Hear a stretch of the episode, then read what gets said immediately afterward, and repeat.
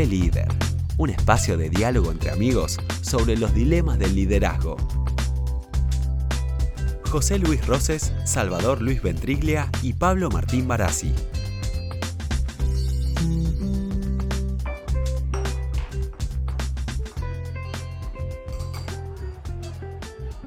Hola muchachos, ¿cómo va?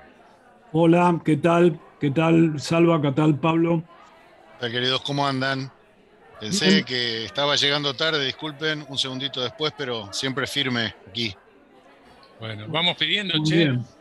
A ver, ¿qué, qué se le ocurre algo, algo, algo así novedoso? A ver, ¿quién tiene alguna creatividad para pedir algo novedoso? Yo estoy antojado, estoy antojado con un afogato. Esto que Bueno. vendría a ser un café con helado, ita- a la italiana. Por supuesto, de alguna arteria tapada, pero después bien. Ah, bien, colesterol bien. free, colesterol free, ese es el que me gusta. Colesterol free, Pidamos exacto. tres afogatos entonces. Tres Bueno, afogatos. dale. Tres. Bueno,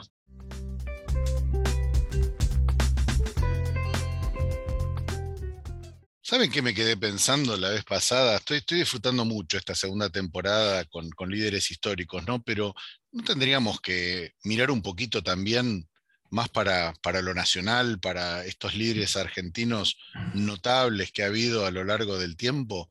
Seleccionar tres, cuatro para, para esta temporada. sí. Buena me parece idea. que ¿eh? sí, Pablo. Sí, sí. Bueno, Salvatore, te toca a vos elegir, ¿eh? Así que elegime uno de los que valga, como siempre. Bueno, yo empezaría por San Martín, ¿qué les parece? Pues muy buena idea. Impresionante, sí, sí, sí, me encantó. Bueno, ¿Qué, qué, qué nos Bueno. dirías ahí del generalísimo? Bueno, arranquemos con el general José de San Martín. Eh, primero habría que ver eh, cuál es el escenario en el que él desarrolla su juventud hasta que vuelve a América, que es el escenario europeo, donde ya hace tiempo que ha comenzado la primera revolución industrial, donde han irrumpido las ideas liberales en Europa y donde hay un contexto político-militar que creo que todos conocemos, pero es eh, la expansión de lo que se llama el imperio napoleónico, la oposición con las otras potencias de la época eh, y la relación, la- el efecto de la invasión eh, francesa o Napoleón en, en España. Sí, Esto es el mundo en el que él se, se desarrolla su, básicamente su capacidad militar, ¿no? porque todo ese tiempo él fue cadete y fue militar. Eh, y, en particular con él, yo diría que lo que aparece como cosa muy general es, en primer lugar, la capacidad para tener una visión global y universal del mundo de la época. Eso me parece que lo ayuda muchísimo a ubicarse después, cuando él está en América, ubicar el contexto latinoamericano y, del Río de la Plata en el resto del, mundo conocido. Eh, la, otra cosa importante es que es un, gran conocedor del pensamiento filosófico y político de la época. Eh, es, alguien que sabe tanto de, estrategia militar como de filosofía. Y finalmente, la capacidad de construir puentes sobre las brechas, eh, sobre todo acá en América, donde él se encuentra con que hay dos posiciones básicas muy enfrentadas, una que dice sigamos siendo lo mismo que somos ahora y otra que dice seamos más parecidos al mundo del hemisferio norte, a Europa, quizás también a Estados Unidos. Así que eso es lo que yo les diría, amigos, de lo que es la, la cosa más general sobre San Martín. Sin embargo, a mí esto que vos decís me parece revelador, porque, eh, a ver, confirmatorio más que revelador, porque vos agarrás, a mí siempre me ha sorprendido eh, cuando uno, viste, pasa por, por las escolaridades, hasta que uno no se pone a investigar bien por, por vía propia, un chiquito de seis años que se va con la familia a, a España, que hace toda su trayectoria acá, y nosotros lo vemos aparecer recién acá a los 34 años, vos decís, este no era solamente un militar, un político, tenía que tener esa base filosófica profunda, este, toda la influencia del iluminismo. A mí, a mí me sirve mucho esto que vos decís más allá de que después sus méritos militares, ¿no? A los 14 años ya lo estaban ascendiendo, 14, 15 años ya lo estaban ascendiendo, ¿no? Sí. Yo ahí, en el contexto que describió ahí Salvador, rescato algo que me parece muy importante en lo que va a ser después eh, San Martín. Porque San Martín no fue un espectador pasivo de todo lo que ocurría en España. Sobre todo él es un observador crítico de, la decadencia española. Y, yo creo que no solo él, sino un conjunto de americanos que se llamaban criollos allá en España y que de alguna manera siempre la sociedad lo distinguía, lo distinguía sobre los, en el sentido de que nunca eran aceptados como, como propios españoles. Esa sensación de, discriminación llega en un momento dado en el cual San Martín ve que hay un conflicto imperial que, que, España está librando y que de alguna manera era algo que era ajeno a América, pero que era una gran oportunidad. Y cuando uno analiza la historia de, San Martín, encuentra en una de sus cartas ya grande que, enviaba a amigos, confirma que precisamente que los, eh, los compañeros americanos, básicamente todos los que se vinieron de, Europa, se habían encontrado en Cádiz y se habían resuelto volver al país de nacimiento a fin de presentar una lucha por la libertad. O sea que lo de San Martín es una, es una visión que es es, compartida por muchos y que él precisamente toma como un arranque que es casi como una visión personal de trabajar por la independencia de Latinoamérica. Me parece que es un punto de arranque para ver eh, esta trayectoria de, un, líder reconocido. Volvamos después a eso, Salva, y más para vincularlo con el modelo nuestro de liderazgo, porque de ese tema de visión global y construcción de puentes me gustó mucho.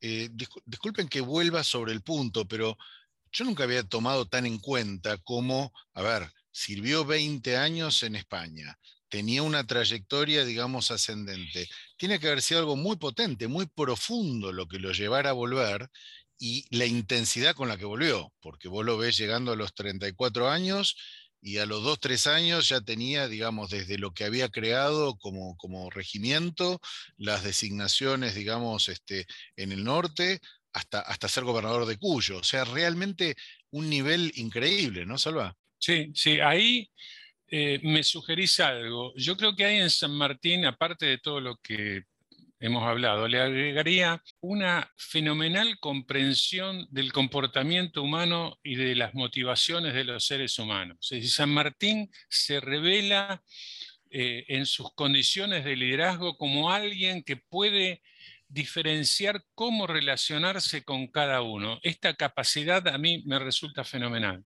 Sí, a ver, cuando uno muestra esas características le parece raro para un hombre de una estructura tan formada en lo militar y que encuentra básicamente diferenciaciones muy grandes cuando llega a la Argentina, porque hay que pensar que los que ejercían esos rangos militares en, Latinoamérica no tenían una formación militar profunda. El caso más simbólico es Belgrano, ¿eh? un, hombre, un hombre de las letras, de las leyes, del área mercantilista que se ve fundamentalmente empujado por la razón de la independencia a ser general del ejército del norte.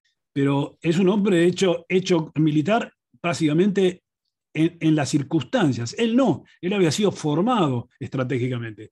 Y ahí me parece que es un, es un, hecho simbólico importante porque él se va a conectar con personas que tenían una enorme voluntad y él tenía una formación además de contar sobre eso. Así que me parece que es, es un hecho... Bueno, bueno, José Luis, ¿podés contar algo de eso? Vos sos tan fan de la posta de los algarrobos y del encuentro con Belgrano como quizás Salvo y yo lo somos de Guayaquil más adelante. Contate algo de eso que me parece que viene al caso de su estilo también, ¿no es cierto? De su, de su grandeza, digámoslo claro. sí, la posta de los algarrobos es, es, donde él se encuentra, porque claro, eh, hay que pensar que cuando él llega a la Argentina, ya Belgrano estaba en, en el ejército del norte.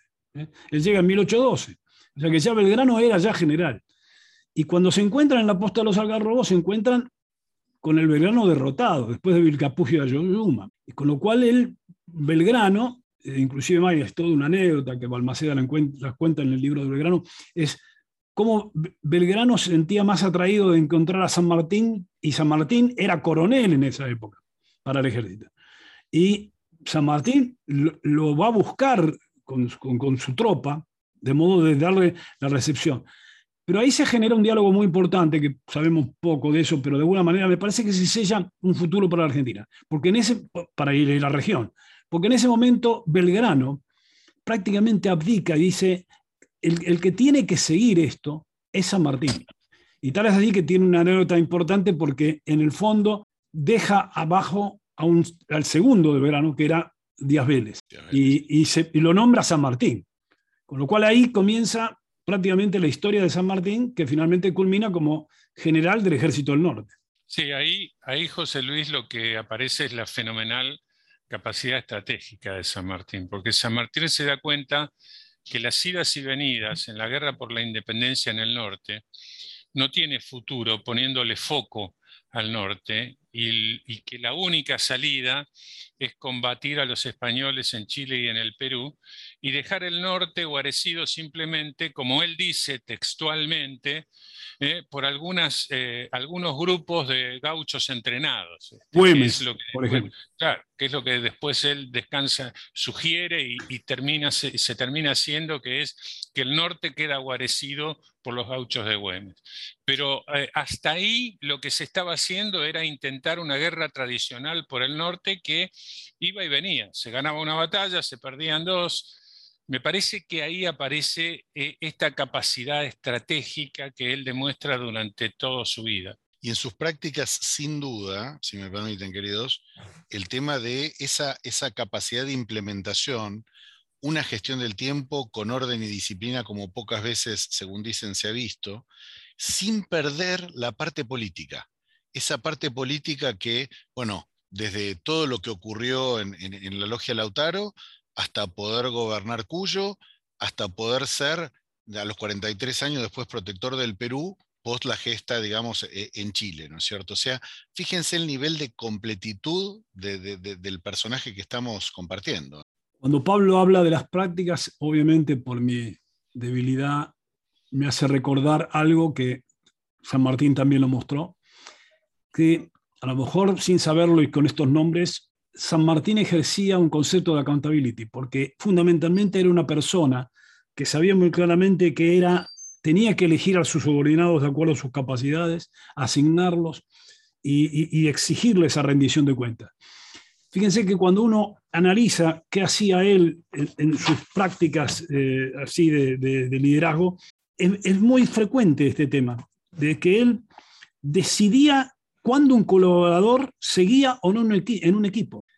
Y, quizás a lo mejor este sea el momento de contar la anécdota de Dorrego, porque básicamente en, un encuentro que él hace cuando asume el liderazgo del Ejército del Norte, reúne a todos sus mandos y usaba una práctica muy habitual en esa época para los, para los militares, que era que el general daba una orden y los demás, por orden jerárquico, iban repitiendo la orden. Y en esa reunión, así como en una reunión en círculo, cuando le toca al segundo de él, porque en ese momento era Belgrano, repite esa orden, pero con una característica que muchos a lo mejor conocen. Belgrano tenía una voz aflautada, contrariamente a la de San Martín, que tenía una voz enérgica. Y cuando Belgrano repite eso en esa voz aflautada, Dorrego se mata de risa. San Martín lo mira, lo reprende, le hace volver a repetir a Belgrano, y cuando sigue la instancia de Dorrego, directamente a Dorrego lo desplaza y lo saca del ejército. Dorrego era el brazo derecho de Belgrano, era el, más aguerrido de los, de los generales, pero fíjense cómo no lo titubeó San Martín, que él tenía muy claro que había un concepto de autoridad, había un concepto de práctica que había que seguir y que el que, el que no lo seguía, de alguna manera, tenía que hacerse cargo. Yo eso lo, a veces lo he contado como, como estrategia de comunicación, pero más que nada como estrategia fundamentalmente de liderazgo. Me parece un punto para recordar y que quizás sirva en términos de no hacer tan abstracto algunos conceptos de liderazgo en la figura del propio San Martín. Yo diría que, a ver, vayamos, vayamos cerrando porque es tanta la riqueza, tanta la riqueza que podríamos llevar, pero no me va a dar el tiempo para compartir seguramente esto que para mí es, es este encuentro maravilloso, él con 44 años y con un Bolívar de 39, donde, a ver, yo les recuerdo, Bolívar vivió hasta los 47 años nada más, San Martín vivió hasta los 72. Sin embargo, en ese encuentro, este mismo principio que vos estabas nombrando se, ejerció, se ejecutó como parte de ese equilibrio entre prácticas y estilo, y me parece que forma parte de ese estilo de honestidad, de ejemplaridad, de disciplina, de modestia. Y ojo, por favor, porque no estoy hablando del, que queremos ver o que a veces nos enseñan en el bronce, ¿no? Porque acá es donde es el típico caso donde posiblemente el ser haya estado por encima del símbolo, ¿no es cierto, Salva? Sí, y quizás si para cerrar, para ir cerrando, lo que vos decís, Pablo, me sugiere resaltar otra característica importantísima de San Martín, que es que nunca en toda su carrera él antepone sus deseos personales, su, lugar personal en la historia a las necesidades de la situación, a las necesidades de la sociedad, del país a la cual está sirviendo. No solo por la renuncia de Guayaquil, sino porque en todo momento él elige eh, un lugar eventualmente secundario, pero siempre elige el lugar donde él puede ayudar más, donde él cree que puede ayudar más, y nunca antepone sus necesidades personales. Me parece que este es, eh, esta es una característica que es muy importante resaltarla, sobre todo hoy en día.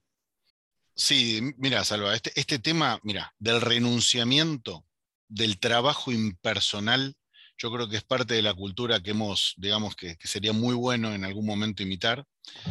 Eh, he escuchado críticas absurdas de algunos que decían, bueno, solamente estuvo 11, 12 años en el país, bueno, le ha bastado para ser este, el arquetipo de la, de la nacionalidad argentina.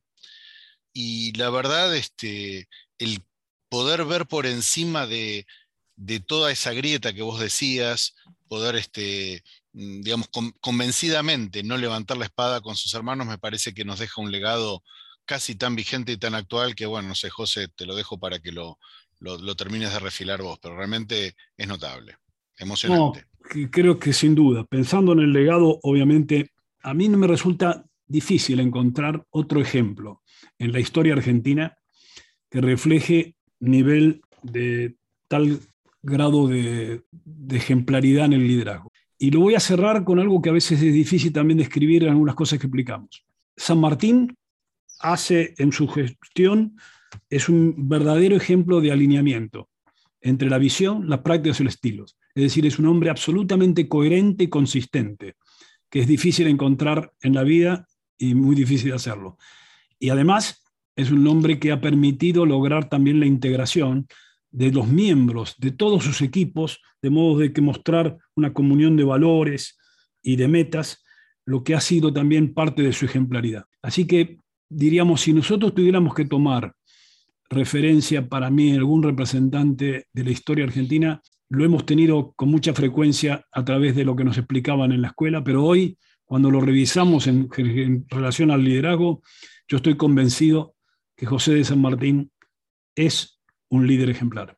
La verdad que ha sido feliz la idea, queridos. Eh, hoy, contra todos los principios que me caracterizan, hoy me ofrezco a pagar yo los tres afocatos. Este, y bueno, seguimos regalándonos un par de líderes nacionales más, ¿eh? que tenemos mucho más de los que a veces sabemos, ¿no? Hay que pensar a ver cómo seguimos. ¿Cómo seguimos? O también pensemos que hay, hay mujeres también que han sido marcado la historia argentina. ¿eh? Ah, yo ya tengo algunita en mente, no te lo digo ahora, pero empieza con J. Bueno, bueno. Dejemos, dejemos un poco. Hasta la próxima. Un abrazo enorme, ¿eh? gracias. Abrazo. Nos vemos, amigos. Para comunicarte con nosotros, escribinos a contacto arroba Para más información, entra en www.cafelider.com. Nos encontramos en el próximo café.